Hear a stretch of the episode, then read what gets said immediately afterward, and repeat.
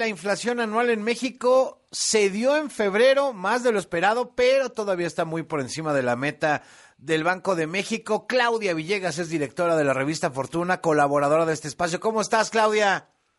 Muy bien, Enrique.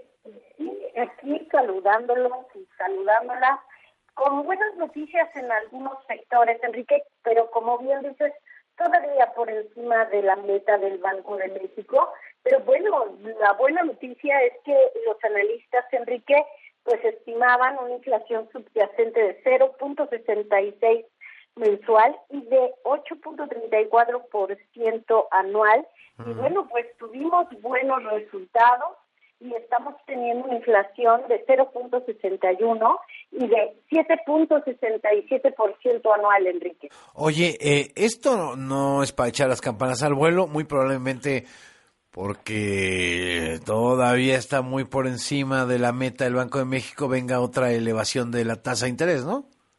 Sí, la tasa terminal que el Banco de México pues ya casi dijo que es un hecho con todas las cautelas que caracterizan al Instituto Central, es que podría llegar a 11.50, pero todavía está analizando la tendencia de la inflación, sobre todo, ¿sabes qué, Enrique? Del dinero, el efectivo que está circulando en la economía.